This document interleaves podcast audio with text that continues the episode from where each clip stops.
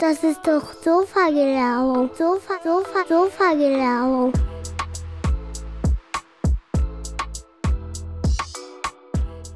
Hey, herzlich willkommen zu einer weiteren Folge von Sofa Gelaber. Ich sag's euch ganz ehrlich, dieses Gespräch hat mich komplett umgehauen. Heute habe ich eine Powerfrau bei mir zu Gast, die tatsächlich im Nahen Osten gegen Menschen- und Organhandel kämpft. Und das Ganze ehrenamtlich, während sie hier einen Fulltime-Job hat und ihre Urlaube quasi vor Ort verbringt, um zu helfen. Sie erzählt Geschichten und Schicksale von Menschen, die gefoltert werden, Menschen, die erpresst werden und Menschen, denen einfach niemand hilft. Deshalb hat sie einen Verein gegründet und hilft tatsächlich vor Ort. Leute, hört euch das Ganze an und macht euch einfach mal euren ganz eigenen Eindruck. Sofa, Sofa, Sofa-Gelaber. Das passt. Ähm, sie, jetzt, jetzt müsstest du aussehen, dass wir aufnehmen. Das müsstest du jetzt auch irgendwo se sehen oder. Ähm, Und wenn nicht, ist auch nicht schlimm. Ich kann, hab's Das macht nichts. Also es reicht ja, wenn du mir sagst, äh, wir, wir nehmen jetzt auf und wir können reden. Wir nehmen jetzt auf. Aber das schneide, das schneide ich alles weg. Dann. Das macht nichts. Wir können, weißt, man kann ja auch mal mit Lachen anfangen und nicht immer nur todernst. Stell dich vor, oh, äh, okay. Äh, Ja, gut, Rahel, wenn du mir schon so ein Angebot machst, dann mache ich, dann mache ich jetzt einfach weiter. Jetzt, jetzt bist du selber schuld. Okay, das kommt, das kommt alles auf Spotify. Genau der Satz kommt da rein. genau so. Was Ja. willst du? Tu- Tut mir leid, jetzt, jetzt, jetzt habe ich dich. Eigentlich begrüße ich immer mit Hi und Hallo, aber machen wir es auch so. Also dann Ja. einfach nochmal so ein Rahel, wir brauchen uns nicht mehr begrüßen. Wir haben uns schon gehört gerade. Ähm, cool, dass es heute klappt auf jeden Fall. Das Das- freut mich auch. Das ist cool. Ähm, jetzt hast du mein Konzept erstmal mit diesen ersten Sätzen gleich komplett über den Haufen geschmissen, weil mein Begrüßungssatz ist jetzt für die Katz. Aber das ist cool. Das, äh, das ist mal was anderes. Ich habe noch nicht so viel Podcast gemacht und du bist jetzt, äh, ich glaube, die, die siebte oder achte, mit der ich dann spreche, oder achte Person. Ähm, cooler Anfang. So, also jetzt muss ich mich kurz äh, zusammenrappeln, gucke auf mein Papier und sehe, okay, Rahel, ähm, erstens mal, Premiere für mich, weißt du nicht, aber Premiere für mich. Äh, du bist die erste Frau, mit der ich einen Podcast aufnehme. Uh, feiern! Tatsächlich hatte ich schon ähm, ein, zwei äh, Termine, die wurden dann aber verschoben, weil Aha. andere Dinge dazwischen gekommen sind, meistens berufliche Dinge. Und deshalb äh, die erste Aufnahme mit einer Frau, was mich total freut. Ähm, es gibt auch ganz viele Hörer, die mir schon gesagt haben, ja, ist ja schön, jetzt haben wir einige äh, nette Männer gehört, jetzt wollen wir auch mal eine Frau hören. Und ähm, deswegen ist es umso, umso cooler. Und ähm, ja, ich würde mal so anfangen, Rahel. Vielleicht kannst du mal ganz kurz dich vorstellen. Ähm, die Leute haben gemerkt, du hast Humor durch die ersten Sätze. Vielleicht kannst du noch mal ganz äh, trocken anfangen. Äh, noch mal kurz, wie du heißt und ähm, wo du herkommst und vielleicht, was du, was du so beruflich, hauptberuflich machst und nebenberuflich machst. Okay, also mein Name ist Rahel Wolde Michael. Ich bin aufgewachsen wie viele andere in Reutlingen-Storlach. Und äh, über viele Umwege bin ich jetzt in Berlin gelandet. Ich Mhm. arbeite hauptberuflich als Leiterin der Stabsstelle Compliance und Risk Management für das evangelische Werk. Mhm. Äh, viele kennen das gar nicht, das evangelische Werk, aber jeder kennt die Diakonie Deutschland, Brot für die Welt und die Diakonie Katastrophenhilfe. Das sind drei Marken von uns. Mhm. Und äh, da bin ich, wie gesagt, für das Compliance und Risk Management verantwortlich. Mhm. Und ähm, aber ich weiß, dass unser heutiges Gespräch äh, meine ehrenamtliche Tätigkeit äh, betrifft. Ja. Und das ist äh, mein äh, Verein, das mir sehr am Herzen liegt, nämlich Desert Rose, Mhm. gemeinnütziger Verein. Mhm. Perfekt, ja. Desert Rose, ähm, im Namen steckt vielleicht auch schon relativ viel. Da werden wir dann später, später rausfinden, was es damit auf sich hat. Ähm, vielleicht können wir trotzdem erstmal die Leute abholen und mal so ein paar Sätze dazu sagen zu dem Verein. Das ist total spannend. Wir haben uns ja ganz kurz vorab schon unterhalten. Ich habe mich auf der Website schlau gemacht. Aber vielleicht für diejenigen, die jetzt nicht die Möglichkeit haben, das, das kurz nachzuschlagen, kannst du noch mal so ein paar Sätze zu dem Verein ähm, sagen und später kommen wir noch mal im Detail dann dazu.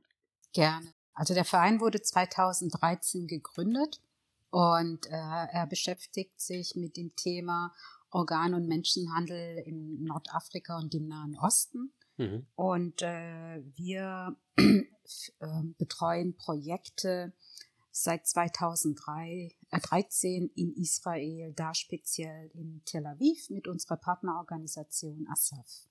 Okay. Also ähm, das Thema ist, wie soll ich sagen, ein sehr ernstes Thema.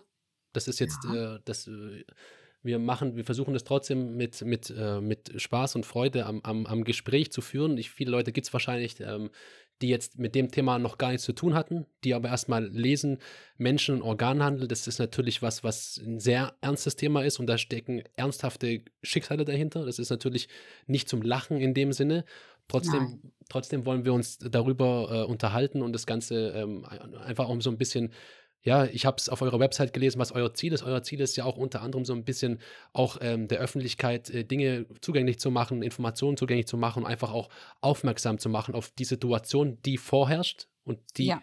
herrscht nun mal vor. Ne? Das gibt's und an vielen Orten der Welt. Ihr seid da an, an einem bestimmten Gegend unterwegs. Ähm, also für diejenigen, die sich jetzt vielleicht wundern, warum wir hin und wieder auch mal vielleicht lachen oder auch mal eine nette Geschichte zwischendurch, das ist nicht, nicht, nicht lustig gemeint, sondern einfach nur als, äh, als äh, Spaß am Gespräch, sage ich mal, zu verstehen. Trotzdem habe ich ähm, ganz viel ernste Fragen dabei, weil das. Wobei ich, kann ich ganz kurz? Gerne, gerne. Ähm, das Leben ist ja nicht nur ernst. Mhm. Ja, also das Leben hat viele Höhen, aber auch ganz viele Tiefen. Mhm. Und das habe ich auch mit den Menschen, äh, denen, äh, die diese Schicksale teilen, auch erlebt. Mhm. Also ähm, ne, wir lachen viel und, und, wir heulen auch viel. Also wie gesagt, mhm. auch wenn wir jetzt hier lachen würden und so weiter, heißt das nicht, dass das Thema deswegen ähm, ja äh, deswegen nicht ernst genommen wird. Im Gegenteil, so ist mhm. das Leben. Mhm. Okay, das war Schöner Einwand, finde ich gut. Ähm, ich bin da auch, auch ähm, in der Praxis nie richtig damit in Berührung gekommen. Deswegen ist es halt für mich persönlich und hoffentlich auch für viele Hörer dann auch ein, ein riesen Mehrwert, mal mit jemandem zu sprechen, der wirklich aktiv in der Szene ist und der würde wirklich aktiv viel, viele Dinge tut und das, das äh, bringt einfach so viele Einblicke. Ich bin total gespannt.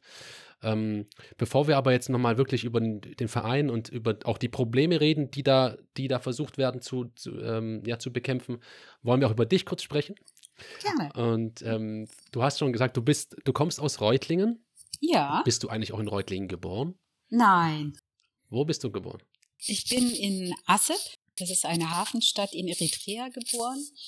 Und wir sind hier als politische Flüchtlinge rübergekommen nach Deutschland, mhm. über Karlsruhe, Tübingen und dann Reutlingen quasi. Mhm. Okay. In, in welchem Alter bist dann du hierher gekommen? Wie alt warst du, als deine Familie da ankam? Ich war sieben Jahre. Ach, du warst, du warst schon sieben Jahre alt. Okay, das ja. heißt, du hast schon auch einige Jahre dann da auch miterlebt. Okay. Genau. Ähm, wir haben es ja gerade rausgehört, deine, deine Familie kommt ursprünglich aus Eritrea. Da wird sich vielleicht der eine oder andere auch schon denken, okay, vielleicht ist da schon eine Brücke zu schlagen zu den Aktivitäten und zu deinem Job, den du da tust. ne? Da kommen wir sicherlich auch drauf. Ähm, wo bist denn du zur Schule gegangen eigentlich? Ich, ich war auf der Hermann-Hesse Realschule mir ist aufgefallen, dass der Name geändert wurde, worüber ich eigentlich gar nicht so glücklich bin. Ja. so viel Eitelkeit habe ich dann doch, weil ich äh, da ähm, sehr schöne Erinnerungen habe. Mhm. Und ähm, da auch alte Freundschaften immer noch pflege. Mhm. Und äh, mich die Schuljahre auf der Hermann Hesse doch sehr viel geprägt haben. Sei es in der Rivalität mit der Eichendorf Realschule, sei es, sei es äh, so Basketballspielen äh, auf dem AIG oder Bastille. Mhm. Also das waren so die prägenden Jahre, die mich da für die, ja, aufs Leben eigentlich ein bisschen mit vorbereitet haben. Ja, und danach bin ich aufs Technische Gymnasium Ferdinand von Steinbeis Schule. Auch in Reutlingen? Auch in Reutlingen. Mhm. Okay. Das heißt, dann, da hast du dann dein, dein Abitur gemacht? Ja. Richtig, ne? Abi. Das war auf ein, das ist ein technisches Gymnasium, hast du gesagt. Ja, das war eine Welt für sich, habe ich festgestellt. da muss ich auch gerade überlegen. okay. Weil ich meine, ne, man geht da hin und sagt sich, ja, Mathe ist ganz easy, Physik ist ganz easy auf der Realschule. Ja. Und dann kommen so Themen wie Metalltechnik und Fertigungstechnik, ja. Während die Jungs alle ähm, ja löten und keine Ahnung, was nicht alles konnten, wegen ihren Mopeds und all diesen Kram, ja. äh, kommt halt dann jemand wie ich, der sie dann anguckt und sagt, bitte was?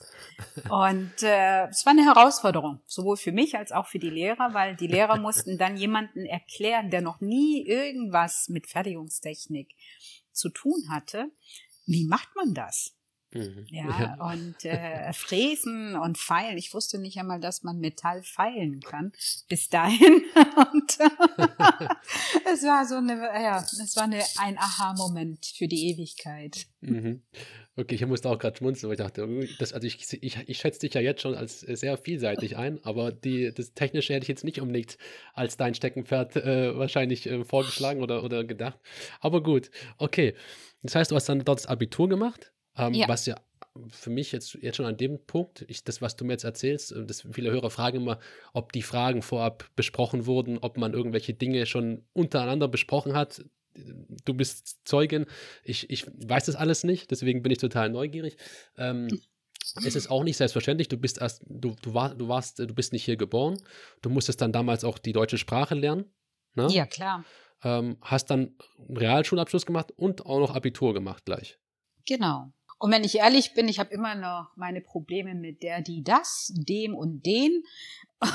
und all das, wenn ich sprechen muss, ähm, weil im Englischen oder auch in meiner Landessprache haben wir das so nicht. Mhm. Und ich merke halt dann manchmal, äh, vergaloppiere ich mich im Kopf, je nachdem, welche Sprache ich gerade präsent habe, äh, dass ich dann die ganzen, ja, die Grammatik dann einfach mal so umwerf und mir dann sage so, okay, das wäre jetzt ein, ein Grammatikmix, was da rausgekommen ist.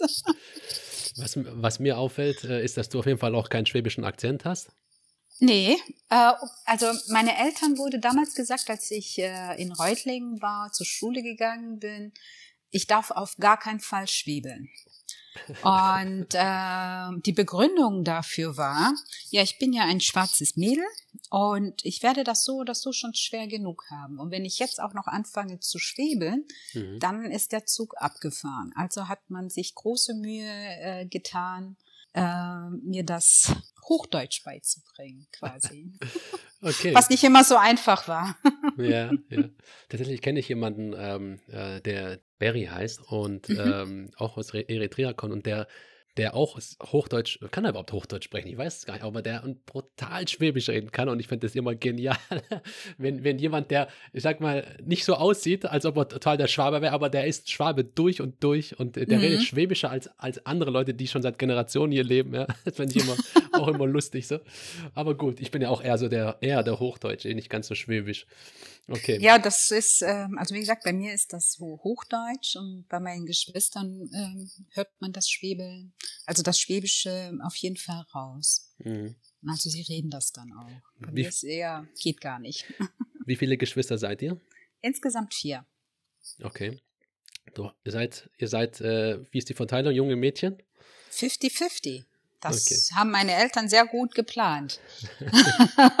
Mädchen, Junge, Mädchen, Junge. Ja, und du bist die Älteste der vier, ne? Ich bin die Älteste, genau. Okay. Ähm, wie wie ging es bei dir eigentlich weiter nach dem Abitur? Wie, wie, was waren die nächsten Schritte bei dir? Äh, nach dem Abitur war die Überlegung, soll ich ins Ausland gehen, um mal irgendwie rauszufinden, was gibt es denn hinter Reutlingen und Stuttgart? Ja, mhm. Also die, da muss es doch ein bisschen mehr geben als das, was ich hier ständig vor mir habe. Ähm, habe mich aber dann für ein Jurastudium entschieden und äh, bin auch Juristin. Okay, das heißt, du hast es dann auch abgeschlossen, äh, das Jurastudium? Ich habe abgeschlossen und äh, war dann oder bin, ja, wie, du, wie ich schon zu Anfang gesagt habe, mhm. in dem Job immer noch ähm, tätig. Mhm. Ähm, war für eine internationale Kanzlei tätig, äh, mehrere Jahre, mhm. dann für einen Energiekonzern Mhm. Und äh, dann für eine schwedische Bank und am Ende jetzt äh, bin ich beim, wie gesagt, evangelischen Werk. Mhm. Du ähm, warst bei einer Kanzlei. Ich habe ja. äh, hab einem guten Freund von mir erzählt, dass du, äh, dass ich mit dir sprechen werde. Ja. Und du hast ihm damals ähm, auch dabei geholfen, einen Praktikumsplatz zu bekommen, hat er mir erzählt. ich weiß nicht, ob es bei dir schon Klick macht im Kopf, mit wem ich da gesprochen habe. Äh, mir ich bin sagen. mir da nicht sicher, weil ähm, ich versuche ja wirklich allen, die, die, ähm, die mich ansprechen und Wünsche haben, äh, ne, sei es Praktikum oder was auch immer, mhm. ähm, das Recht zu machen, also das zu ermöglichen, weil ich mhm. mir halt einfach sage, hey, ich hab, bin, ich bin jetzt in so einer Position, warum nicht? Mhm. Also, na, ich wäre ja selber dankbar gewesen, wenn man mir damals, wenn ich da jemanden gehabt hätte, der mir die Türen geöffnet hätte, um deswegen, ähm, ich weiß nicht, wen du meinen könntest. Vielleicht, wenn du mir den Namen sagst, weil wie ja, gesagt. Der Kerem, der Kerem ist es. Der Kerem, der hatte, du hast damals, der hat dich damals kontaktiert, ich glaube über deinen Bruder. Und ich glaube, mhm. Du warst ja auch bei einer relativ namhaften Kanzlei, hat er mir gesagt gehabt. Also das ist jetzt ja. keine, keine Kanzlei hier um die Ecke, sondern eine, die international unterwegs ist.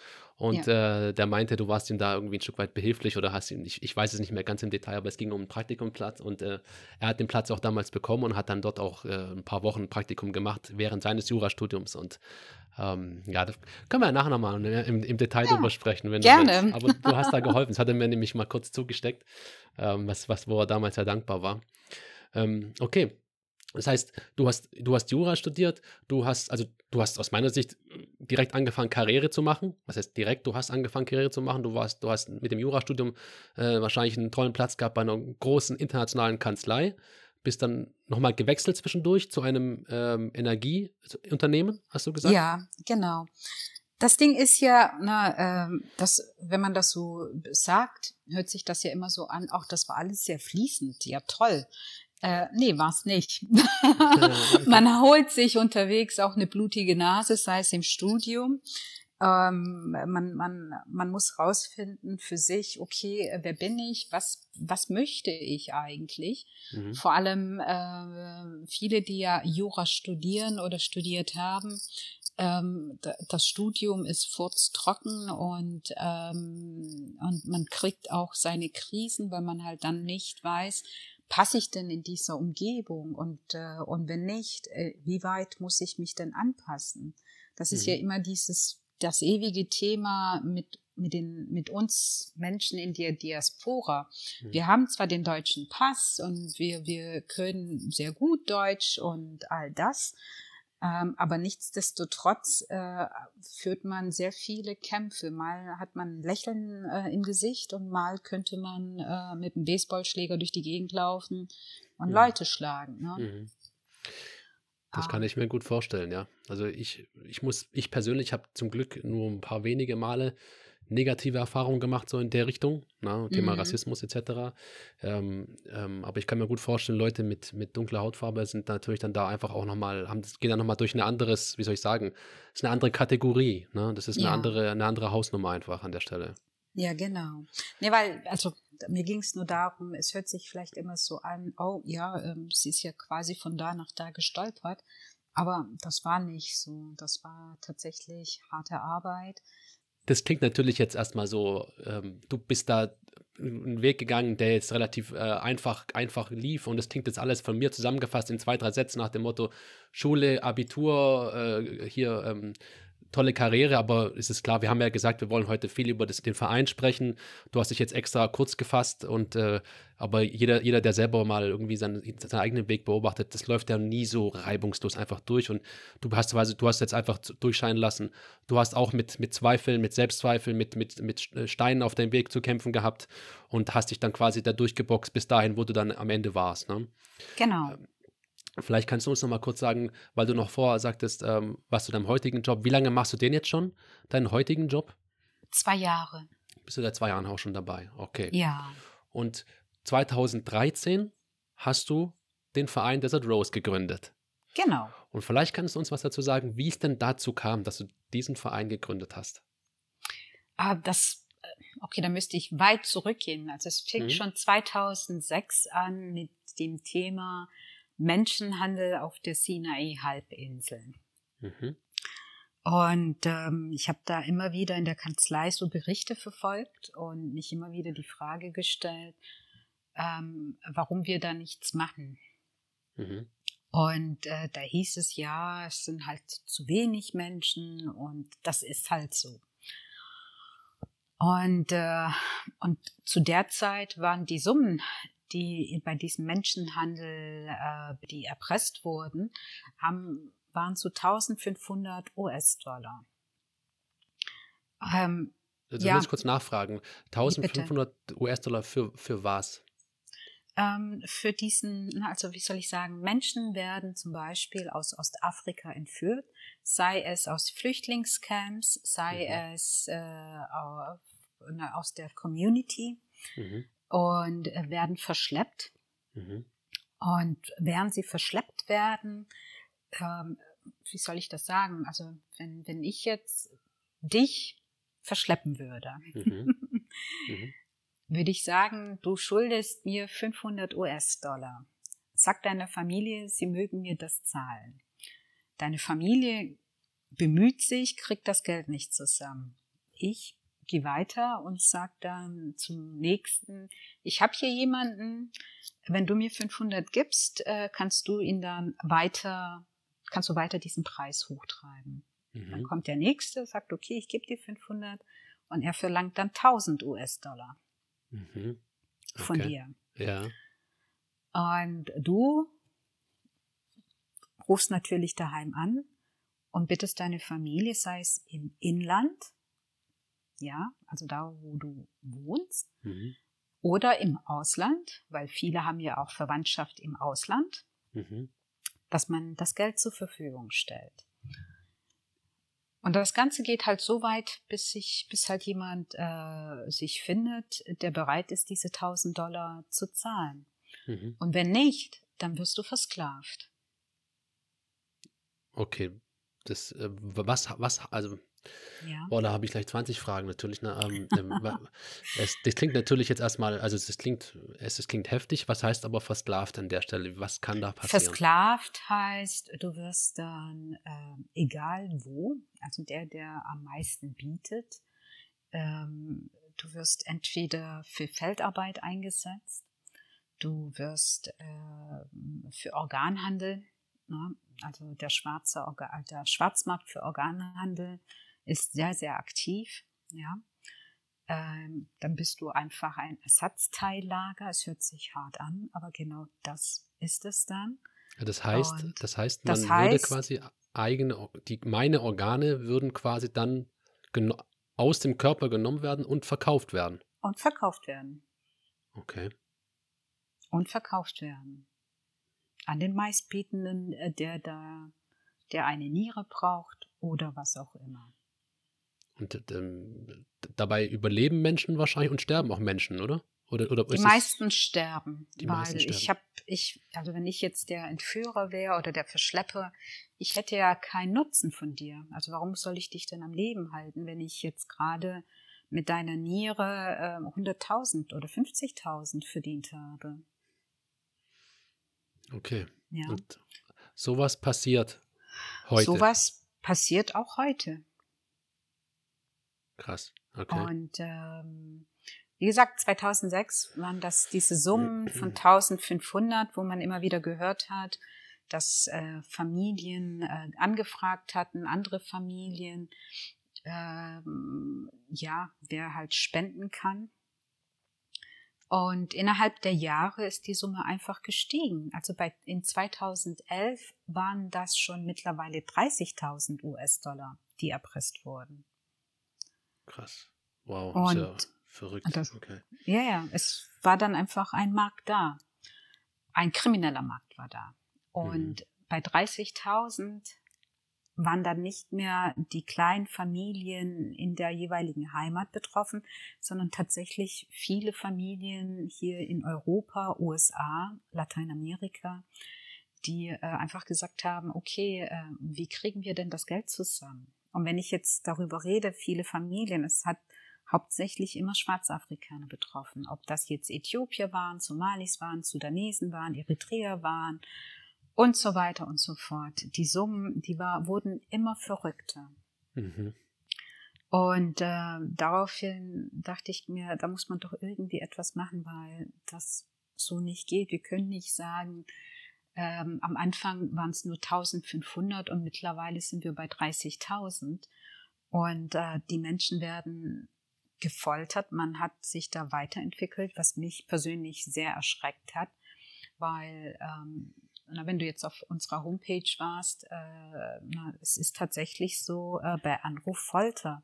Du hörst dann am Telefon, wie, wie dein Nächster, also wie dein Verwandter gefoltert wird. Und, äh, und wir haben dann viele Menschen, äh, die dann in Israel freigelassen wurden von der Sinai-Halbinsel, wo denen die Finger fehlt oder der Fuß oder die Hand oder die Zunge und bei Frauen die Brüste und so weiter und so fort, ähm, weil sie das einfach so als, als Taktik für sich rausgefunden haben. Leute schreien zu lassen am Telefon, damit die Angehörigen verstehen, wie ernst das denen ist. Und das macht natürlich mit jemandem etwas am Hörer, der dann sich sagt, hey, ich möchte nicht dafür verantwortlich sein, dass die Person stirbt, also bewege ich Himmel und Hülle und versuche das Geld zusammenzukratzen. Hm. Und du hast nicht einmal die Garantie, dass wenn du das Geld über, ja, überwiesen hast, sage ich jetzt mal in Anführungsstrichen, mhm. dass die Person überhaupt überlebt hat. Das weißt du einfach nicht. Das weißt du nicht. Krass. Das weißt du nicht. Okay, das ist, also, du merkst es mir vielleicht an, ne? Also, wir haben wirklich ja. vorher nicht gesprochen und ich habe mich damit auch noch nie in dem Maße befasst. Deswegen bin ich natürlich auch total schockiert. Ich sage es dir ganz ehrlich, ich, ich lese die Worte auf der Webseite und wir haben ja ganz kurz vorher gesprochen, was du tust, ne? Organ- und Menschenhandel. Das klingt natürlich schon heftig, aber wenn man das jetzt im Detail bespricht, ist das für mich natürlich jetzt auch einfach nochmal eine ganz, ganz, ganz andere Hausnummer. Und eigentlich, wenn ich sehr ehrlich sagen muss, unvorstellbar eigentlich. Also, das kennt man aus Filmen. Tatsächlich ja. aus, ich sag mal, aus Actionfilmen, ja, wo man, ja. wo man die Leute erpresst und am Telefon quasi Leute foltert und die Familienangehörigen, die natürlich alles versuchen, um den Leuten dann zu helfen, dann irgendwie Geld überweisen und sowas. Das ist ja, das, das guckt man sich als Actionfilm an und schaltet danach einen Fernseher aus, ne? Und dann ist, genau. das, ist der Film vorbei. Und da halt nicht. Es ist echt krass. Okay. Gut. Ähm, das, ja. das Ding war halt, wie gesagt, 2011 ist das Ganze noch mehr explodiert. Und ähm, dann, ähm, also wie gesagt, ich äh, bin ein bunter Vogel mit sehr vielen Connections, wo ich dann äh, mitbekommen habe, äh, dass da doch einige andere Aktivisten auch dem Thema nachgehen. Insbesondere Sister Aziza, das ist ähm, eine Nonne in, äh, aus Jerusalem, die äh, einfach Hilfe geschrien hat, weil sie so viele Menschen, also mit Folterverletzungen, äh, getroffen hat in Israel wo sie einfach nur meinte, äh, ne, am Anfang waren es fünf, dann zehn und mittlerweile sind das Tausende. Und äh, sie einfach meinte, das geht so nicht. Wo ist hier die Weltöffentlichkeit? Warum wird darüber nicht gesprochen? Mhm.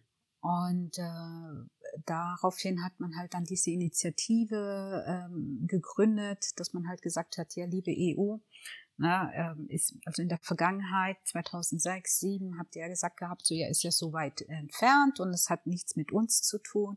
Aber mittlerweile betrifft das sehr viele Familien hier in Europa.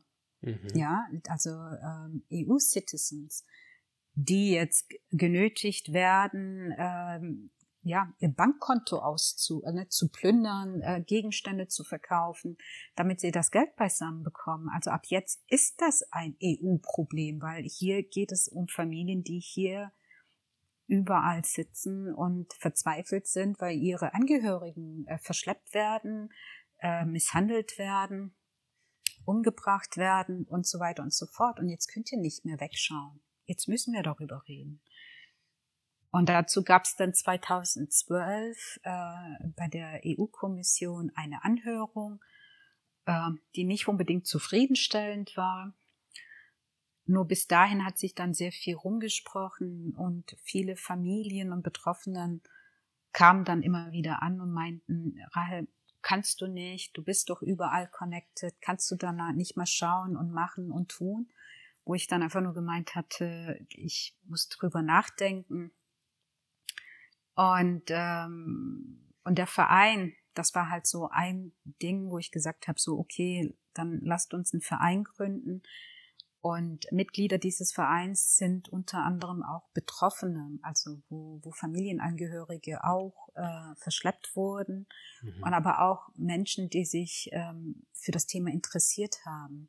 Mhm. Und deswegen war es für mich dann ähm, folgerichtig zu sagen, okay, dann lasst uns einen Verein gründen, weil ich natürlich das nicht so äh, handhaben wollte, dass ich das jetzt als Privatperson mache und die Leute sagen, okay, wir geben dir Geld, damit du die Menschen für vor Ort verpflegen lassen kannst und, und, und, sondern ich wollte das wirklich strikt trennen, so dass die Menschen wussten, ah, okay, das Geld ist jetzt hier äh, bei dem Verein und von da aus werden dann die Projekte finanziert und was halt auch nötig ist.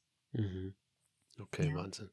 Und so kam es dann quasi zu der Gründung dieses Vereins. Genau. Im Jahr 2013. Genau. Okay.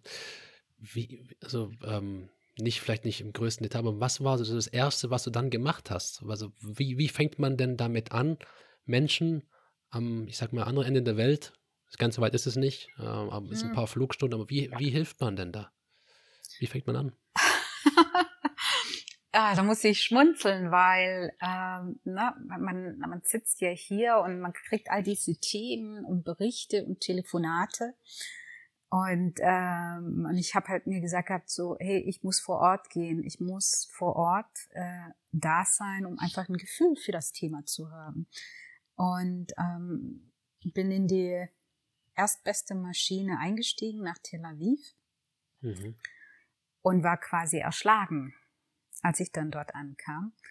Und ähm, weil ich mir einfach gesagt hatte, ähm, okay, ne, die Leute, mit denen du am Telefon warst, sie haben dir schon vieles erzählt und äh, die Menschen in Europa, die auch davon betroffen waren, also ne, haben dir auch vieles erzählt. Aber es hat einfach meine Fantasie gesprengt, als ich dann vor Ort war. Und das glaube ich dir. Ja. Wo man einfach nur sagt, wie geht das? Wie können wir Menschen sowas anderen Menschen antun und das nur wegen Geld? Wahnsinn, okay. Das, warst du dann auch 2013 das erste Mal dann da unten? Oder war das, nee, ich war, war schon äh, 2012 das erste Mal unten. Also quasi schon vor der Gründung hast du dann das ja schon mal einen, einen ersten Eindruck da eingeholt. Ja. Wie es da unten aussieht. Okay. Genau. Okay. Und ähm, du, du hast dann, ähm, man, das Ganze ist ja immer auch verbunden mit finanziellen Dingen. Ne? Du brauchst da ja irgendwie finanzielle Unterstützung. Wie willst du sonst helfen? Äh, hast du dann angefangen oder ihr im Verein, habt ihr dann im Verein angefangen, Gelder zu sammeln oder habt ihr das, oder wie, wie geht man denn damit um? Also wir haben auf jeden Fall angefangen, äh, Gelder zu sammeln, aber ich habe auch sehr viel äh, mit meinem eigenen Geld bewegt weil ich einfach gesagt, also als ich vor Ort war, dachte ich mir so, okay, äh, das erste, was ich machen kann, äh, mache ich, ist jetzt egal. Mhm. Und, äh, und danach äh, natürlich, äh, als ich zurück war, okay, wie kommen wir an Gelder ran? Und da haben wir sehr viele Privatpersonen äh, gehabt, die, äh, die gespendet haben, wofür ich denen unendlich dankbar bin. Karnevalsgesellschaften, die gespendet haben, mhm. äh, Kirchen, Kirchenmitglieder, die gespendet haben. Mhm. Und selbst als ich dann auch vor Ort, zum Beispiel mein jüngstes Folteropfer war neun Monate alt. Neun ähm, Monate, also ein neun Baby. Monate, ein Baby. Und ähm, als da, also, na, die Medikamente und all das benötigt wurde und so weiter und so fort. Und auch die Familie, die einfach verzweifelt war, weil die Mutter ähm, gestorben ist. Also bei der Freilassung wurde, ist die Mutter gestorben und das Kind wurde von einem anderen, ähm, von, von einer anderen Frau, die auch in diesen, ich nenne das jetzt, äh, Foltercamp war, äh, die auch freigelassen wurde, wurde das Kind einfach mitgenommen. Krass. Und ähm, ne, wo die Frau dann äh, an den Füßen und Armen, also Händen, so Ketten, also die Ketten haben sich so eingebrannt in ihrer Haut, wo sie einfach meinte, okay, äh, die Mutter ist zwar tot, aber das Kind, das hat sie äh, ihr versprochen gehabt, dass es diese Hülle entkommt. Und das Kind, also das Baby, war dann auch über ein halbes Jahr im Krankenhaus. Okay, ich, ich, ich, mu ich muss das jetzt fragen, auch wenn mir das extrem unangenehm ist. Was hat man mit dem Baby in dem Fall gemacht? Also was mit heißt Zigarettenstummel äh, verbrannt, heiße Asche auf die Haut. Boah, damit die Mutter noch mehr am Telefon ähm, ja, um Hilfe bittet. Und wir reden da, das war eine Summe von 65.000 US-Dollar, die überwiesen wurden, damit äh, sowohl Mutter als auch Kind freigelassen werden. Boah. Das Schöne mit dem Kind, ähm, es ist also er und ähm, die Familie, die wurden resettled, das heißt, ähm, sie wurden bei UNHCR als Flüchtlinge anerkannt und Kanada hat damals ähm, insgesamt 200 Familien zu sich geholt aus Israel und da äh, war auch das Kind mit mhm. dabei. Mhm. Aber das Kind äh, ist absolut traumatisiert, weil ich habe das hier mehrere Jahre in, in Israel begleiten dürfen. Und ähm, also ja, es hat sehr viele Albträume. Es, es, ähm, es schämt sich für seine Haut jetzt, ne, weil wenn er so oben ohne läuft in Tel Aviv am Meer, das konnte er gar nicht, weil er sich mhm. einfach für diese ganzen Flecken, die er am ganzen Körper hat, einfach so geschämt hat. Na, und ähm, ich hoffe, dass es in Kanada weiterhin die Hilfe bekommt, die er auch schon äh, ne, durch, durch den Verein äh, bekommen hat, auch also durch unsere Partnerorganisation vor Ort, dass er da weiterhin psychologisch betreut wird. Ja, mhm. Dass er da, ja, dass er diese Sachen aus der Vergangenheit doch irgendwie verdrängen kann. Boah, krass, echt. Ja, unglaublich, was, was Menschen anscheinend äh, tun können, also anderen ja. antun können. Wahnsinn. Ja. Wahnsinn, oh, echt unglaublich. Ja. Boah, da, da, ja. Es ist kein einfaches Thema. Mhm. Und äh, jetzt kannst du dir ungefähr vorstellen, als ich, weil ich ja vorhin gesagt habe, das kann man sich gar nicht vorstellen, wenn du dann dahin kommst und in, es, es nennt sich Lewinsky Park. Ähm, wenn dann da die ganzen Leute liegen, weil all die Menschen, die freigelassen wurden ähm, äh, aus den Foltercamps, wurden dann an die, in der Nähe der israelischen Grenze entlassen und viele sind dann einfach durch die Wüste bis nach Tel Aviv sind sie gelaufen. Und, äh, und für sie war dann klar, es hat sich rumgesprochen, okay, Lewinsky Park, da bist du in Sicherheit und dieser Park, ne, äh, die Leute, die haben auf dem Boden geschlafen, in den Bäumen geschlafen, in den Büschen geschlafen. Man kann sich das gar nicht vorstellen. Und das sind aber auch Menschen gewesen, die halt, wie ich dir vorhin gesagt habe, denen Gliedmaßen gefehlt haben. Und Frauen, die mehrfach, mehrfach vergewaltigt wurden. Mhm. Und ähm, also es war wie, wie ein ganz schlimmer Film, wo man sich da wiederfindet.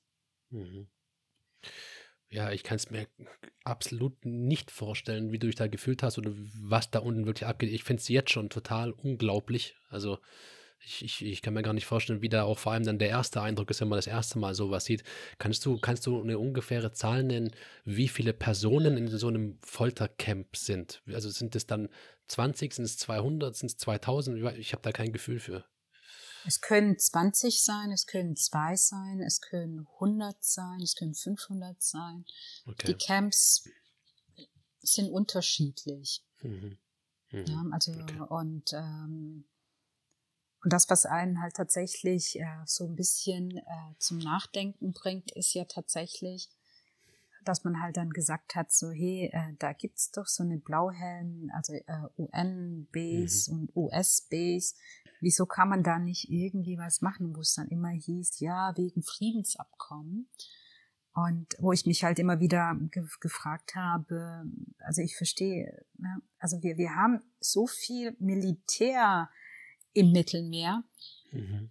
Und dass man das so zulässt, ähm, das ist ein Unding.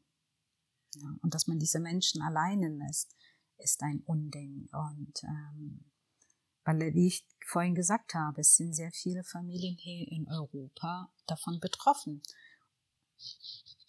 durch dieses Thema. Ja, ich meine, man, man fühlt sich dann natürlich nochmal, ähm, ja, man fühlt dann vielleicht nochmal mehr mit oder kommt, kommt vielleicht auf solche Themen, wenn dann mal Europäer oder EU-Bürger äh, irgendwie betroffen sind. Das macht es aber nicht, also eigentlich spielt es ja gar keine Rolle, ob jetzt da EU-Bürger irgendwo mit drin stecken oder zu, zu, den Familien gehören. Das ist auch schon schlimm genug, wenn es keine EU-Bürger sind. Ne? Bloß, dass man genau. halt dann genau. sich vielleicht dann in dem Moment das halt einfach näher rückt, das Thema. Das rückt näher und dann auf einmal denkt man, okay, so langsam, ja, dann bekommt es halt eben Aufmerksamkeit. Eigentlich schade, dass es so läuft, aber so ist das nun mal. Okay, aber ich kann, eins kann ich auch nicht richtig nachvollziehen und, ich, und wenn ich das so für mich zusammenfassen würde, da unten passieren Dinge, Du hast es gesehen, viele Leute, die da auch helfen, haben das gesehen und wahrscheinlich ist es ganz, ganz vielen Leuten bekannt, dass da unten diese Dinge passieren. So. Und es gibt Militär sowieso in der Gegend genug, ne, aus anderen Gründen. Und, äh, und da wird eigentlich nichts dagegen so richtig getan im großen Stil, habe ich verstanden. Nee, also na, jetzt, damals war es auf der Sinai-Halbinsel. Mittlerweile ist das Geschäft ja nach Libyen äh, gewandert quasi. Das ist ja das, was man jetzt überall in den Medien auch hört, mhm. wo ich ja auch immer wieder sehr, äh, also Hilferufe bekomme, ähm, wo ich den Menschen dann sage, ich, selbst wenn ich wollte, ich kann euch in Libyen nicht helfen. Das ist genau so ein rechtsfreier, also das ist ja ein viel größerer rechtsfreier Raum als die Sinai-Halbinsel. Mhm. Und ähm, wo ich aber einfach weiß, die Menschen benötigen auch da ihre, ihre, ihre Betreuung, ihre Medikamente, ähm, die Wunden, die, die Folter, äh, Folterwunden müssen gereinigt werden, äh, wieder sauber genäht werden und so weiter und so fort. Aber all das kann ich in Libyen nicht gewährleisten. Mhm. Und ja. das ist so, wo mir halt das Herz ein bisschen hm, schmerzt, weil ich einfach weiß, ähm, das, was auf der Sinai-Halbinsel passiert ist, ist jetzt in einer ganz anderen Dimension in Libyen. Mhm. Aber auch du persönlich musst dich doch da auch schon, könnte ich mir vorstellen, häufig in einer Situation befunden haben, die eigentlich ziemlich gefährlich ist, oder?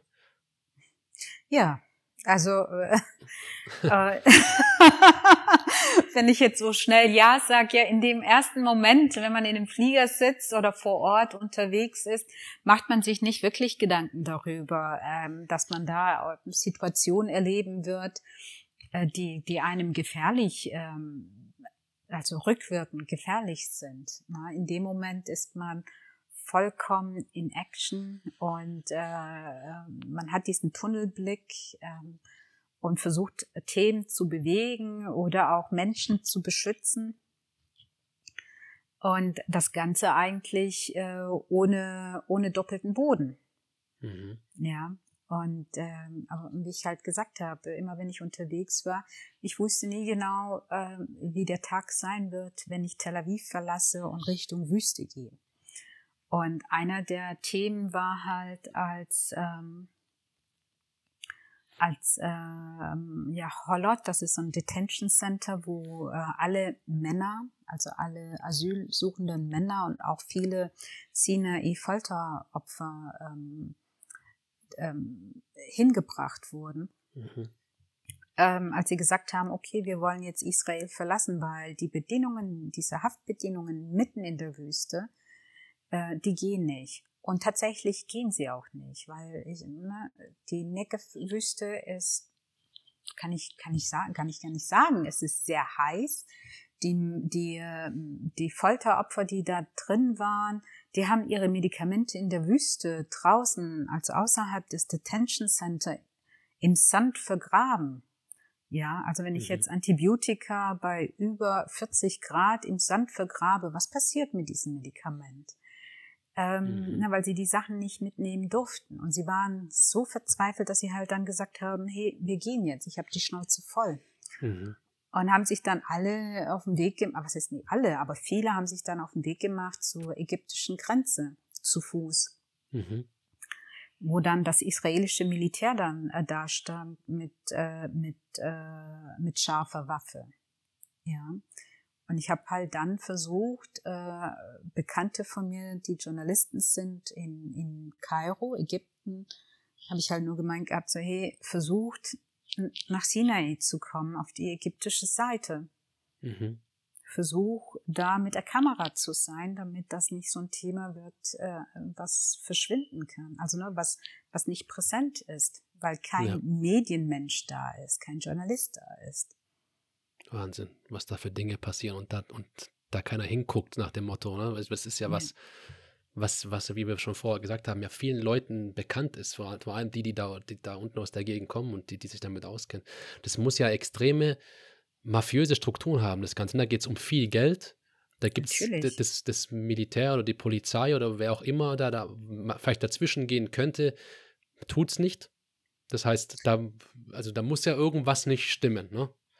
Es ist ja wie immer bei solchen Krisen, ja, ähm, es, also einer alleine kann das nicht machen. Eine Gruppe alleine kann das auch nicht machen, sondern es sind sehr viele unterschiedliche Menschen und Organisationen dazwischen, mhm. wo jeder etwas mit verdient ja. an dem Leid der anderen. Ja, ja. Krass. Und äh, das ist leider so und ähm, und das ist eigentlich auch so das Erschreckende. Mhm. Ja, weil wenn ich sehe, wir machen viele Verträge hier in der EU und auch Deutschland mit Ägypten Ägypten und all diesen wunderschönen Ländern dieser Welt. Mhm. Und gleichzeitig äh, wissen wir aber, was da passiert und wir, wir sagen nichts. Mhm. Und damit meine ich, äh, wir stellen keine Bedingungen, warum das aufzuhören hat, ähm, finde ich schon, dass wir uns da schon mitstrafbar machen. Absolut. Also es, einerseits geht es da um viel Geld, äh, andererseits geht es da um, um Menschenleben und, und zerstörte, zerstörte Leben. Ne? Du hast es vorher an, ja. an, anhand des Beispiels mit dem, mit dem Baby äh, gesagt. Ich weiß nicht, wie alt der Junge mittlerweile ist, aber der ist wahrscheinlich jetzt auch schon ein paar Jahre alt. Ne? Das ist ja jetzt schon ja. ein Weilchen her der wird, also ich sag's jetzt mal ganz salopp, nie wieder glücklich werden. Das ist jetzt so einfach gesagt, vielleicht ist es auch nicht so, aber der wird für immer diese Narben tragen, am Körper, aber auch seelisch. Und so, das ist jetzt nur ein Beispiel, ne? Ein, das wird jedem so gehen. Und dazu noch den ganzen Familien und Bekannten, die ja da auch mit drin hängen. Was, was tut so eine äh, arme Familie, die dann 60.000 Dollar irgendwo auftreiben muss? Was tut die dafür? Die haben das ja nicht irgendwo im Tresor liegen. Genau. Ja? Ne? Da, da, also was tut sie? Darum geht's. Und dann aber auch, ähm, auch diese, die Familie, die diese Anrufe entgegennimmt und diese Schreie am Telefon hört, das macht doch auch was mit dir hier. Absolut. Also ich kenne einige, die einfach kein Telefon mehr haben. Ja. Ja. Die so traumatisiert sind, dass sie einfach kein Telefon mehr haben. Die schützen sich quasi so ein Stück weit selber. So, ja. so ja, weil sie einfach so diese Panik haben, dass das wieder passieren könnte und dass dann äh, vielleicht dann jemand anders dann dran ist. Und äh, also sie werden von diesen Schreien in ihren Träumen verfolgt. Und wo sie einfach sagen, ich will nicht. Und ja, wie erreicht man sie? Ja, per Post. Was, boah, also so allein in ja. den letzten paar Minuten über darüber sprechen, was, was das für Ausmaße an sich hat. Ich meine, jedes einzelne Leben ist schon schlimm genug. Und wenn man das Ganze dann ein bisschen aus der Vogelperspektive anschaut, dann ist das ja, was das, ja, also was das für Ausmaße hat, bis in die Familien, Bekanntenkreise, in die Dörfer und Städte, wo die Menschen dann leben oder herkamen oder so. Das ist ja, ja eine never-ending Story eigentlich. Ist eigentlich total verrückt. Ja, ja nee, ist so. Und äh, das ist ja das, was einem ähm, so, als was ich halt sehr, sehr als erschreckend empfinde. Mhm. Weil, ähm, weil viele immer dann so abtun, ja, aber das ist ja alles so weit weg. Und ich sage, nee, das ist nicht so weit weg. Mhm. Wenn man eine anonyme Anfrage stellen würde, auch heute würde man feststellen, wie viele eigentlich auch hier in Deutschland davon betroffen sind. Ja. Ja, und es wird ja tendenziell mehr. Das ist ja. Das wird mehr. Das sieht man ja, also allgemein das ganze Thema, äh, die Flucht von, von Kriegen oder Wirtschaftskrisen und sowas, die nimmt ja statistisch gesehen extrem zu. die nimmt zu und ähm, dazu kommt halt dann, äh, ne, dass ein Leid ist des anderen Freud. Ne? Mhm. Und ähm, man kann die Menschen ausnehmen. Das ist so das, was man durch Sinai gesehen hat und was sich dann auch rumgesprochen hat. Ja. Dass Ja. man Menschen ausnehmen kann und dass Menschen bereit sind, alles Geld dieser Welt zu bezahlen, um ihre Angehörigen frei zu bekommen. Mhm. Und wenn nicht, dann hat man immer noch einen Plan B mit diesen Menschenleben. Und das ist so, wo ich denke, das geht nicht. Es ist erschreckend. Also das, Pla was du mit Plan B meinst, ist, war das, was du vorher als Beispiel genannt hattest, das Thema Versklavung oder, oder, Versklavung, oder Organhandel. Versklavung, Organhandel. Also es ist e egal, wie du es drehst und wendest, hat das Opfer verloren. Also weißt du, was ich meine? Also das ist egal, wie du es drehst, das ist, das ist äh, die Wahl zwischen ja Pest und Cholera, sag ich einfach mal. Das ist einfach schlimm und noch schlimmer. Das ist echt Ja. verrückt. Also das ist mir wie gesagt, ich meine, wenn, wenn eine Familie 20.000 irgendwie zusammenkratzt, ähm, fühlen sich ja sehr, sehr viele ähm, irgendwie auch verpflichtet, das Geld zurückzuzahlen, wo sie einfach sagen, ich weiß gar nicht, wie ich das zurückzahlen soll. Und erstmal Mhm. muss ich ja gesund werden.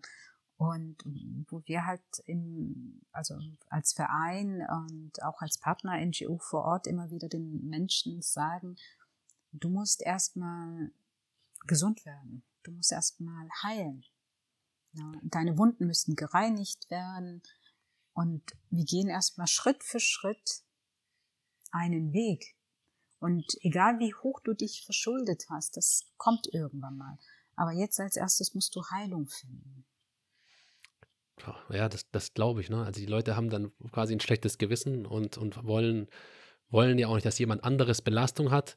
Ich, Genau. ich, ich, ich meine, in einer reichen Familie, ich in Anführungsstrichen, ne, wie gesagt, ich bin ja so weit weg, aber hat vielleicht kein großes Problem, mal 20 oder 50.000 Dollar zu bezahlen, aber eine andere Familie, die ja arm ist, die wird ja bestimmt ganz viele Dinge tun, auch über Grenzen gehen und über den Schatten springen und über keine Ahnung, ich, ich weiß es nicht. Es gibt sicherlich Leute, die haben sich dann da, was weiß ich, ver- verprostituiert oder sonst was, die, um das Geld aufzutreiben, oder? Ja. Die haben, die gehen Das, einfach. du, du, du, du, du machst eigentlich alles, damit Alles. die Person freikommt. Weil du Mhm. willst ja nicht diejenige sein, äh, die, äh, die ähm, verantwortlich dafür ist, dass die Person umgekommen ist Ja. am Hörer. Wow, wow, Ja. okay. Und, äh, und das ist das ja. Also letztendlich hat, ist jeder da ein Verlierer, abgesehen von denjenigen, die das erpressen. Ja, okay. Ja. Und es gibt ja sehr viele solche Situationen. Ich meine, ich hatte einen, äh, der Entführer, er hat irgendwie meine israelische Nummer äh, bekommen, ähm, hat er mit mir telefoniert und meinte halt, ähm, ja, er findet das nicht gut, dass da so viel darüber berichtet wird. Ja, wo ich halt meinte, ähm, ja, das nehme ich zur Kenntnis, aber trotzdem werde ich alles dafür tun, dass Journalisten nach Israel fliegen und äh, ja, diese Geschichten aufnehmen und das, was vor Ort passiert. Und ähm, wo er halt einfach nur meinte, ähm, ich soll auf mich aufpassen. Wo ich zu ihm gesagt habe, so ja, dann ist das so. Boah. Das heißt, du hast auch wirklich nicht nur mit Opfern, sondern auch mit den Entführern zu tun Mit den gehabt. Tätern zu mit tun. den ja, Tätern. Boah, Genau. Wahnsinn, Mann, oh Mann, oh Mann. Hast du mal realisiert, was du da eigentlich tust? Sorry für die dumme Frage, aber das ist das, das, das frage ich mich gerade, weil das ist echt lebensgefährlich und das ist jetzt nicht nur dahingesagt, das ist es einfach. Ähm, wenn ich ehrlich bin, so richtig, irgendwie, glaube ich, letztes Jahr im Corona-Jahr. Mhm. Weil ähm, davor hatte ich einfach keine Zeit. Ich hatte keine Zeit, mir Gedanken zu machen, ähm, ja, was machst du da eigentlich? Und dass das gefährlich ist oder äh, dass ich Menschen glücklich mache. Oder, oder, oder. Darüber habe ich mir nie wirklich Gedanken gemacht. Ich habe einfach nur gemerkt, okay, wenn ich da bin, sie freuen sich, Mhm. egal ob jung oder alt, ob Mann oder Frau. Ähm, sie, ähm, sie freuen sich, dass ich mir Zeit nehme. Und du musst dir vorstellen, wenn ich von hier losfliege, dann kannst du davon ausgehen, mit Landung, vielleicht habe ich dann zwei Stunden Zeit, um irgendwie äh, in Tel Aviv ein bisschen anzukommen. Aber sobald ich da bin, bis zu meinem Abflug, bin ich durchgehend getaktet. Ja. ja. Und Menschen erkennen du? mich ähm, ja, zwischen eineinhalb, zwei Wochen. Ah, okay. Mhm. Ja. Mhm. Und jeder Tag ist äh, voll bepackt. Und ähm, viele erkennen mich auf der Straße und äh, haben das Bedürfnis, mit mir zu reden. Und ich nehme mir die Zeit. Mhm. Und oftmals ähm, kriege ich dann gesagt, ja, okay, politisch, wo stehst du da? Und ich so, wenn ihr über Politik reden wollt, bin ich die Falsche. Mhm. Ähm, na, dann, ja, okay, du hilfst, äh du hilfst den äh, Katholi Katholiken, du hilfst den Orthodoxen. Ja, aber ich helfe auch Muslime. Mhm. Ja. Und ähm, also das war so, wo ich einfach gemerkt habe, so als schwarze Frau, mhm. ähm, dass das doch für viele so ein ja, neuer Gedankengang war. Und auch für viele Frauen. Also ich meine, ich hatte, ich vor Ort gibt's ja genug Frauen, äh, die die Kinder zur Welt gebracht haben, äh, ja, von ihren Vergewaltigungstätern.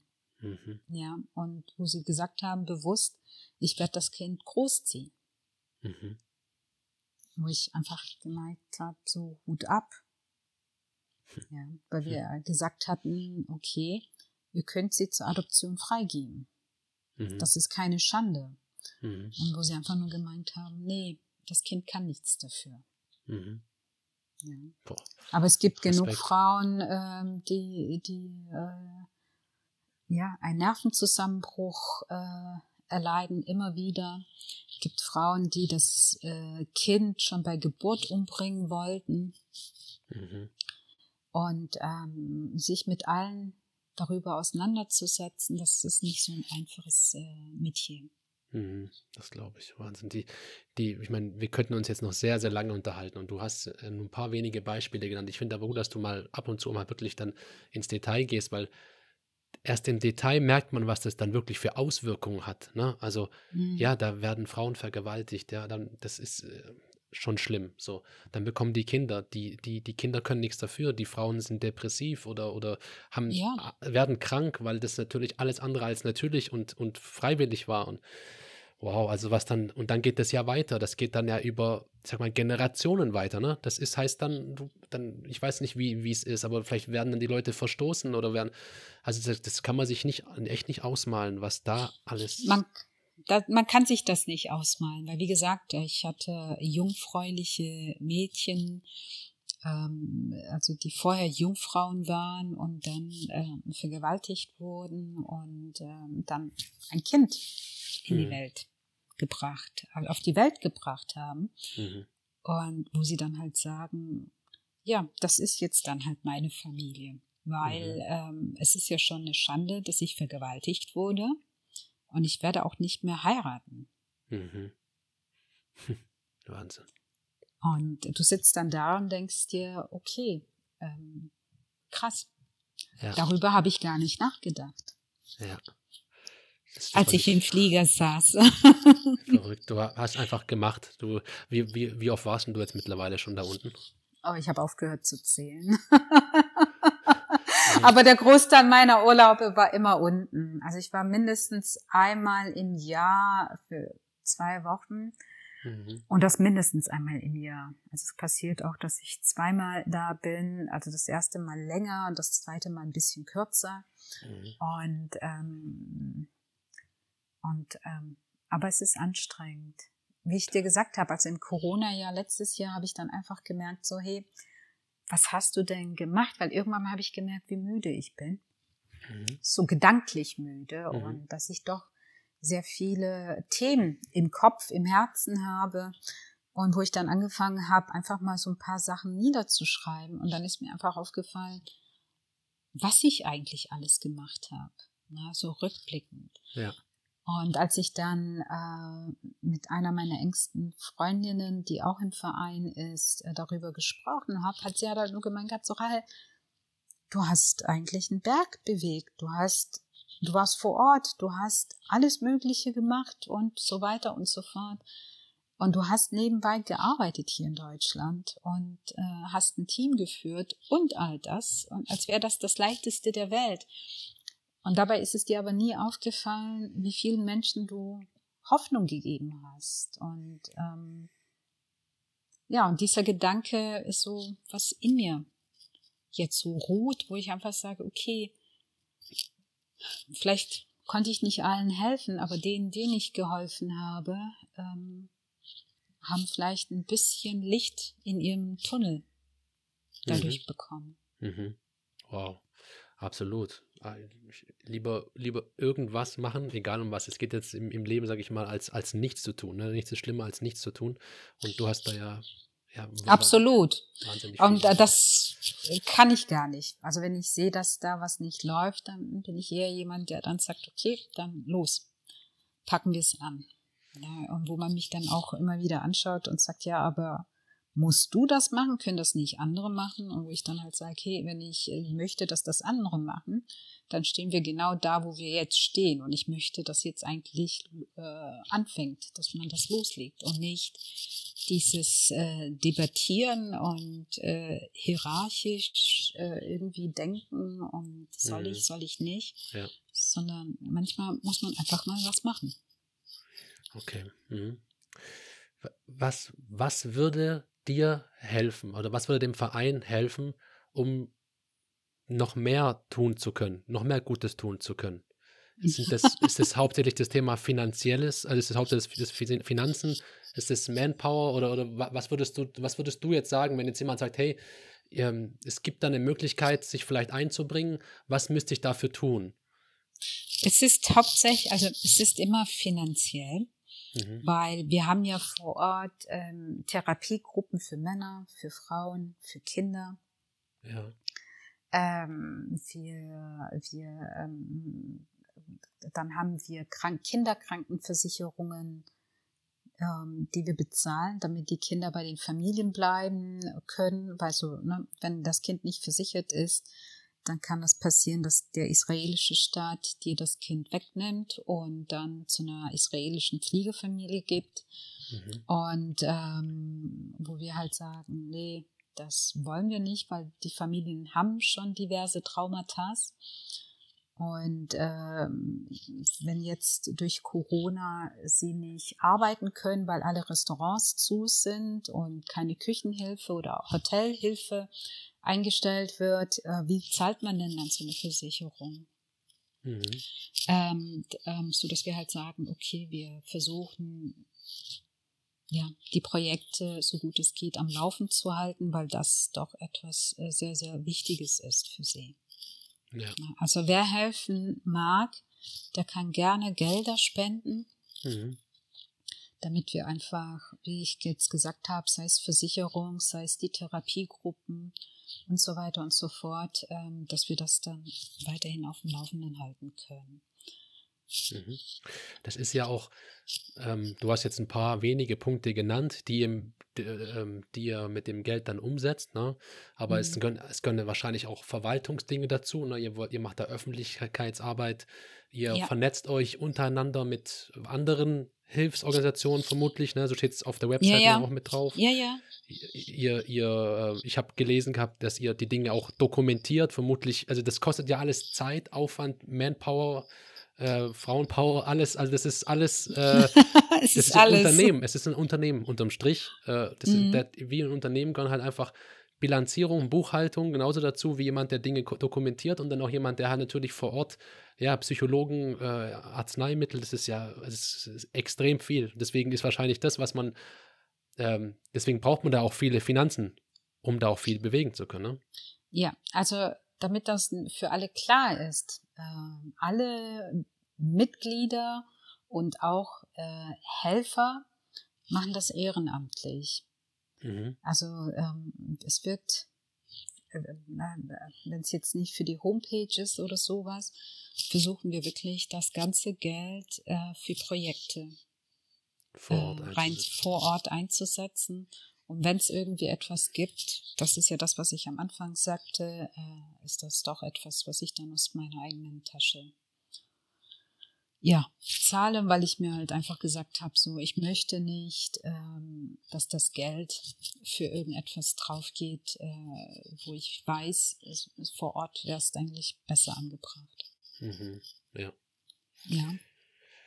Und so denken auch alle Mitglieder und äh, jeder, der da in vollem Einsatz ist zu seinem äh, Tagesjob, sage ich mal, oder Tagesgeschäft, ähm, ja, man macht das nebenbei und ähm, ja, es ist anspruchsvoll an manchen Tagen mehr als an anderen Tagen.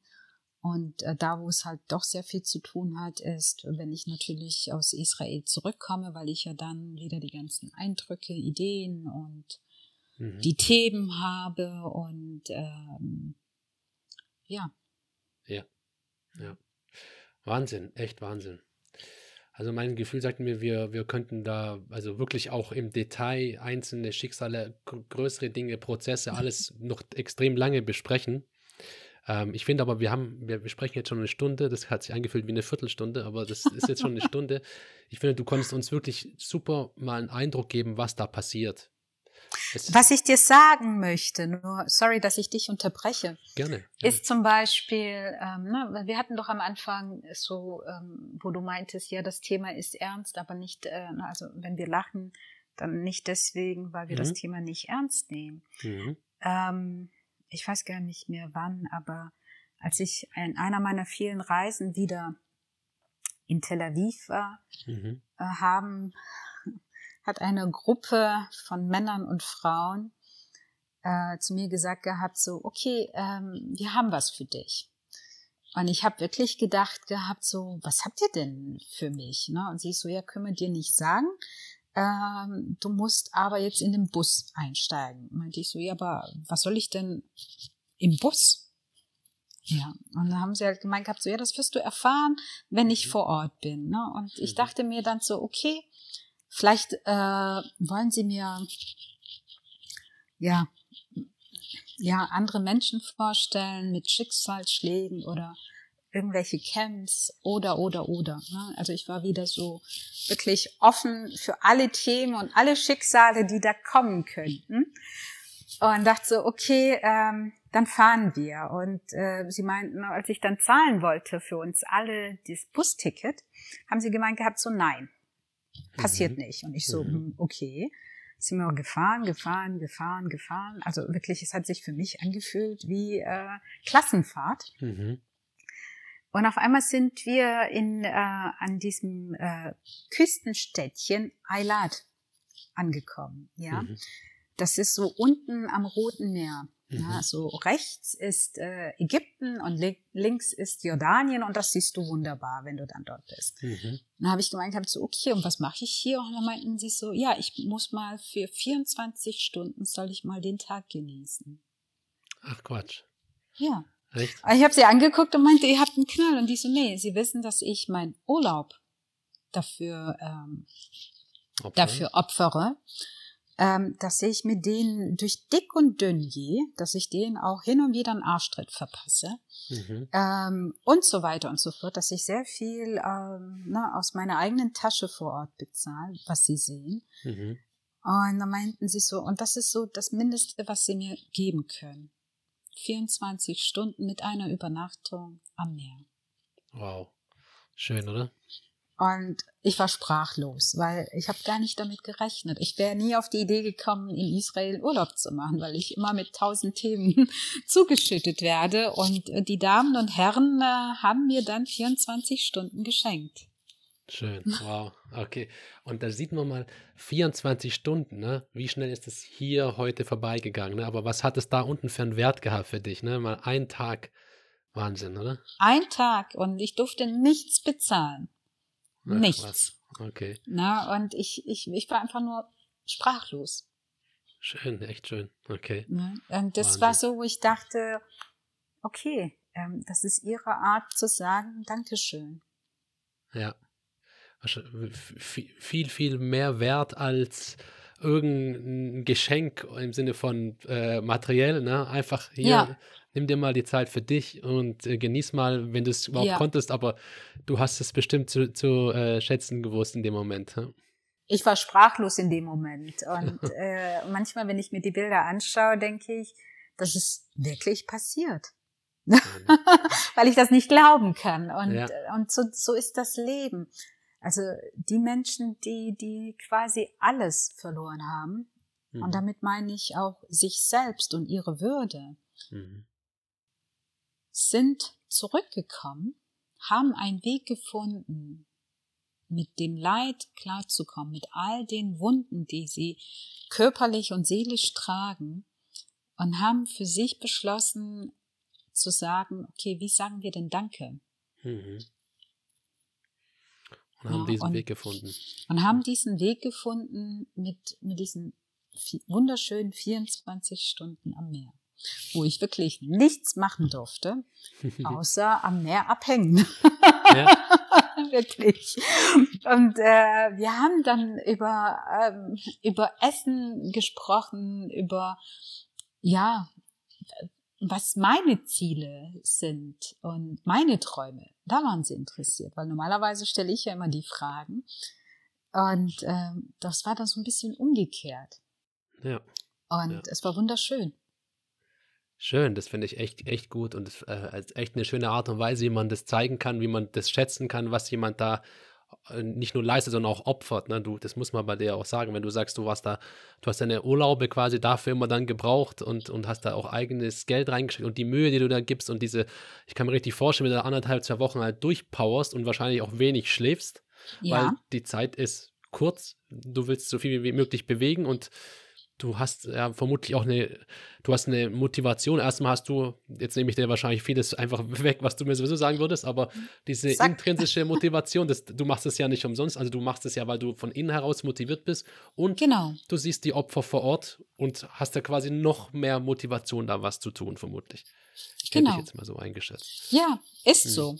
Hm. Und wenn du dann siehst, äh, dass die Person, äh, die äh, vielleicht vor zwei Jahren das Haus nicht verlassen hat, weil sie sich geschämt hat und diese Wunden, diese mhm. seelische Wunden in sich trägt. Mhm. Und du nach zwei Jahren siehst, dass sie äh, bei diesem Projekt Cucinetti, so nennt sich das, mhm. ähm, also so ein Häkelprojekt, wo so ähm, solche äh, Basken, äh, Körbe gehäkelt mhm. werden mhm ähm, wo sie dann dahin gehen, um, um dann äh, diese Körbe herzustellen oder Teppich herzustellen, die dann verkauft werden, damit sie dann Geld bekommen. Mhm. Wenn ich dann sehe, dass Frauen, die wirklich vorher nicht rausgehen wollten, nach zwei Jahren dann zu diesem Projekt gehen, um mhm. so Geld zu verdienen und unter Menschen zu sein und äh, in diesem Projekt Cucinetti ähm, da sind Psychologen und so weiter. Also ne, das ist jetzt mhm. nicht nur so, hey, hör mal, häkel, sondern mhm. du häkelst, du, du trinkst äh, Bun Keshkesh, also eritreischen, äh, eritreisch-äthiopischen Kaffee, mhm. du isst zusammen und, äh, und du hast da immer eine psychologische Betreuung. Also mhm. dann, wenn, wenn, wenn man merkt, okay, lass uns mal reden, dann ist das eine wunderbare Sache beim Häkeln, mhm. über das, was, was in dir vorgeht, zu sprechen. Mhm. Und, äh, und dieses Projekt ist toll. Und was mich halt immer wieder freut, ist, wenn ich sehe, dass Frauen, äh, die, wie ich vorhin gesagt habe, die vorher das, das, also das Zimmer nicht verlassen haben, sich dann doch dann trauen, zumindest dahin zu gehen unter Frauen, mhm. um, um einfach mal, ja, etwas anderes zu tun. Und so dann halt auch an Geld kommen, mhm. finde ich das wunderbar. Und, ähm, und es freut mich dann. Ja. Schönes Bild. Also ich glaube, das passt auch ganz gut, äh, um das Ganze nochmal irgendwie so ein bisschen ja, mit einem mit heiteren äh, Ende jetzt das ab, abzuschließen, unser Gespräch. Ja. Ich finde es schön. da sieht man auch, was dann deine Arbeit und die Arbeit, die alle drumherum, die ganzen Helfer da unten tun, was das dann auch bewirken kann, dass Leute quasi wieder am Leben teilnehmen, an der Gesellschaft ja. teilnehmen, keine oder weniger Ängste haben und so weiter, was das alles dann wert ist. Äh, die Arbeit, die du hier machst oder die ihr hier macht, da muss ja man wahrscheinlich von vielen reden, die dazugehören. Ja. Da kann man dir, ähm, das mache ich, mache ich äh, gerne, ich und auch die Leute, die äh, das jetzt hören, werden sicherlich alles selber in dem gleichen Moment denken, dir nur, dir nur danken und euch danken, dass ihr das tut. Das ist echt absoluter Hammer und ich finde es auch einfach gut für diejenigen, die sich vielleicht sagen, hey, ich würde ja gerne irgendwie unterstützen, haben die jetzt echt auch ein schönes Bild davon. Erstens, wie traurig das Ganze ist, aber auch, was es dann bringen kann, wenn man eben Leute wie dich und den Verein unterstützt und was dann, was das für die Menschen da unten dann auch bedeuten kann. Das ja. hast du, haben wir eine schöne Brücke geschlagen, gerade vom quasi von dem Punkt zu dem, äh, zu dem schönen Beispiel, wie es dann auch dann laufen kann durch die Hilfe. Ja, das ist, das ist so. Besser kann man das gar nicht sagen. Super. Okay, also Rahel, ich könnte mir vorstellen, dass wir, uns, dass wir uns mal wieder hören und dass du auch von vielen Leuten bestimmt hören wirst, ähm, die, ich fand, ich finde es sowieso so genial, die Leute, die diesen Podcast hören, gehen so geil und so fair mit den Leuten um, die ihre Geschichte erzählen. Ich vermute, dass es bei dir nicht weniger äh, positiv sein wird wie bei den anderen bisher. Da melden sich bestimmt auch Leute und wenn sich jemand ähm, dann irgendwie dann irgendwie als Unterstützer ähm, da mitmachen will, der weiß, wo er dich findet. Ähm, ja. Desert Rose ähm, Verein. Ne? Und ich danke dir für das schöne Gespräch. Ich habe zu danken. Cool. Dann bis bald. Bis bald.